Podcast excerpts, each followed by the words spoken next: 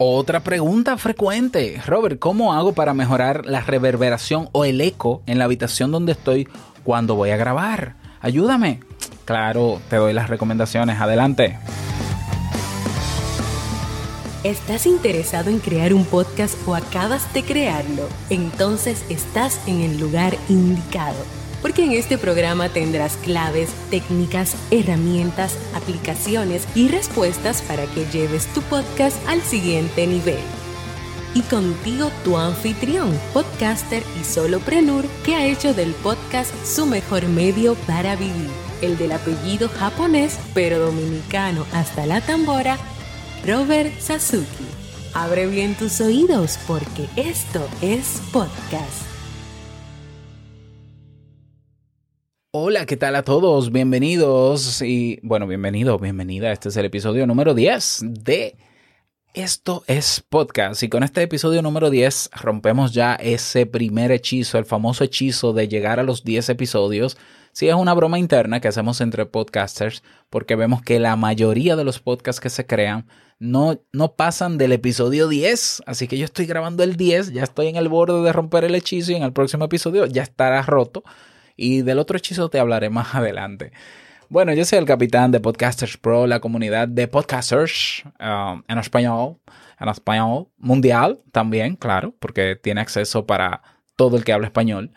Uh, en Discord, ¿ya? Y también soy creador de audipod.net, el servicio digital donde puedes auditar tu podcast y comenzar a mejorarlo en 24 horas. Si quieres aprender a cómo hacer tu podcast en menos tiempo, automatizar procesos, eh, utilizar menos recursos, menos dolores de cabeza, incluso grabar sin editar, tener tu propio podcatcher, tu aplicación web, tu página web de tu podcast, diferenciarte, aprender sobre marketing, colocarlo, posicionarlo y hasta monetizarlo y vivir de él como lo hago yo. Tenemos el megacurso Crea un podcast nivel pro Pásate por el curso, tiene un excelente precio, está súper completo y por todo un año vas a tener clases nuevas de manera periódica. Así que ve a creaunpodcast.com. Bien, en el episodio de hoy vamos a conversar, vamos a responder preguntas. Recuerda que dos veces a la semana, miércoles y viernes, estoy respondiendo a las preguntas que me hacen mis colegas o aprendices en en nuestra comunidad de Discord. La pregunta de hoy es una pregunta también muy común porque es algo que yo creo que todo podcaster vivió al inicio o en sus inicios, que es cómo diablos mejoro el eco del lugar donde estoy cuando grabo. Sí, sí, sí. Por, lo menos lo que hacemos podcast desde hace ya muchos años. Yo estoy desde, desde el 2013. Yo creo que eh, lo primero con lo que nos encontramos, luego que resolvemos el tema de con qué micrófono, con qué micrófono vamos a grabar, es, ¿y ahora qué hago con este eco? hay personas que ignoran mucho el eco, ¿no? Pero que cuando, cuando hablan y tú lo escuchas, se oye como si estuviera un, efecto especial, un chorus, ¿no? Un reverb.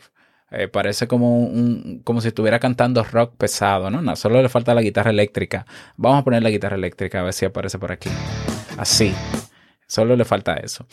Y es que eh, es importante cuidar el lugar o tratar el lugar donde grabas. ¿Por qué? Porque hay una gran diferencia entre yo hablar, bueno, yo no estoy en un espacio con eco, pero así. Entonces estamos aquí en mi habitación, yo estoy dándole, estoy de lado al micrófono y puede ser que tú me escuches un poquito lejos, porque ese es otro problema. Hay personas que graban como a 10 kilómetros de distancia de su micrófono y si le sumamos a eso que la habitación nuestra no tiene un mínimo de tratamiento acústico, entonces parecería como que yo estoy voceándote a 10 metros o a 50 metros.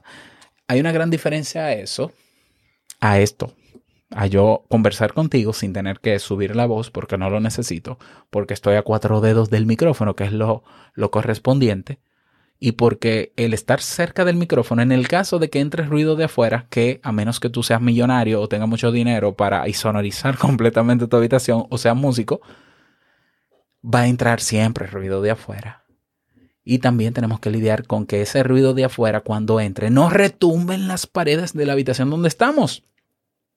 Esos son detalles que tenemos que cuidar porque recuerda que las personas que escuchan podcast lo hacen con audífono y si tú vas por ejemplo, escuchando en un audífono mientras conduces a tu trabajo o a la universidad o a cualquier otro sitio, se va a escuchar horrible y tú te vas a sentir desubicado mientras me escuchas con eco, por ejemplo. ¿eh? Te vas a sentir desubicado. Entonces, hay que buscar la manera de grabar con el menor eco posible. Y hay muchísimas soluciones. Hay soluciones amateurs que a mí me encantan. Por ejemplo, grabar al aire libre no, no produce eco. Es cierto que tú dirás, bueno, no produce eco, pero los pájaros estarán sonando y todo el ruido, bueno, depende. Pero sí es cierto. Pero ¿qué prefieres tú, el ruido de un pájaro o el eco de una habitación? pero es una manera, ¿no? Hay maneras clásicas en que los podcasters veteranos resolvíamos lo del eco cuando no teníamos dinero para comprar un poco de espuma para la pared. Y es que o grabábamos en el armario, en un armario con ropa, por favor, porque si no tienes ropa sigue el mismo eco. Entonces tú te metes ahí y la ropa absorbe mucho del sonido y no retumba ni rebota ni vuelve al micrófono. Sí, es una solución sumamente calurosa, asfixiante, emocionantemente asfixiante, pero no deja de ser una posibilidad. Todavía hay personas que graban con esas condiciones. Válido. Otra manera de matar el eco, de mejorar el eco, es pon, de frente, pon justo frente a tu voz cojines o almohadas que lleguen al nivel de tu voz, pero justo frente a tu voz, para que cuando tu voz salga de tu diafragma, choque con, con, esas almohadas o cojines y se absorba un poco, no rebote detrás de ti en la pared que tienes detrás y ese rebote no entre de nuevo al micrófono. Esa, es una solución muy, muy básica, ¿ya? Y es gratuita si tienes almohadas y tienes cojines, naturalmente. Otra opción también es ponerte en un mueble, ya en la parte donde se sienta en el mueble y te sientas en el piso y pones los cojines que faltan, lo pones al lado. Lo importante es que la voz de, de salir de tu diafragma choque inmediatamente con algo que la absorba. Venden también, yo, yo te voy a dar las opciones sin comprar nada y hay opciones comprando. Otra manera que sin gastar un peso es que tú tomes una colcha de esta de, de, arroparte para el frío y tú te metas con la colcha dentro como una casa de campaña con el micrófono. Eso ayuda a aislar un poquito el ruido que viene de fuera, pero sobre todo mata el eco. Y eso es lo que queremos. Y acércate bien al micrófono. Y verás cómo hace una gran diferencia. Esas son soluciones, digamos, amateurs, eh, digamos, sin invertir un peso, que te pueden ayudar muchísimo. Otra es pararte frente al armario sin meterte dentro de él para que absorba también la ropa. Otro es eh, poner cortinas o grabar frente a cortinas siempre y cuando esas cortinas sean gruesas para que absorban el, eh, tu voz, ¿ya?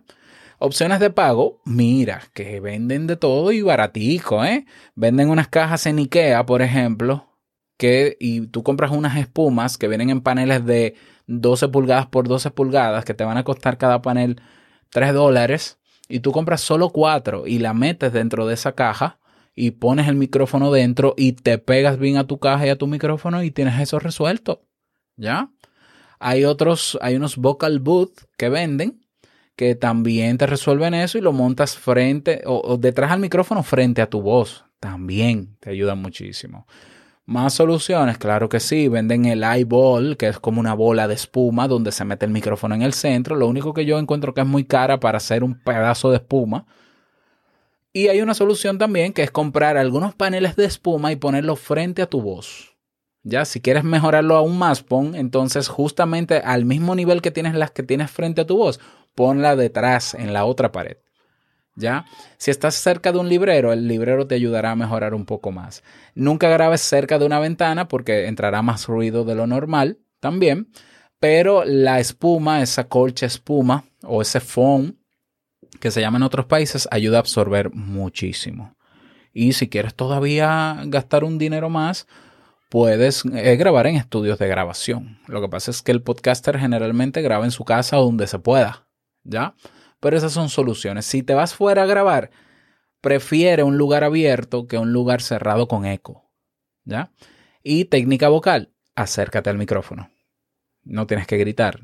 Cuando te acercas al micrófono, las frecuencias de tu voz opacan más el eco. Y si hablas bajito y pausado, tu voz no resuena tanto y no rebota de las paredes donde hay eco. O sea que una solución también puede ser es hablar bajito porque si hablas muy alto, la voz retumba. Si hablas bajito, no retumba. Y eso ayuda también en la grabación. Así que tienes ahí para resolver con dinero o sin dinero. Yo hago siempre lo que quiero y este podcast lo hemos terminado lero lero. Nada más, desearte un bonito día, únete a la comunidad, nos encontramos en Discord y nos escuchamos el próximo lunes en un nuevo episodio. Chao, larga vida al podcast.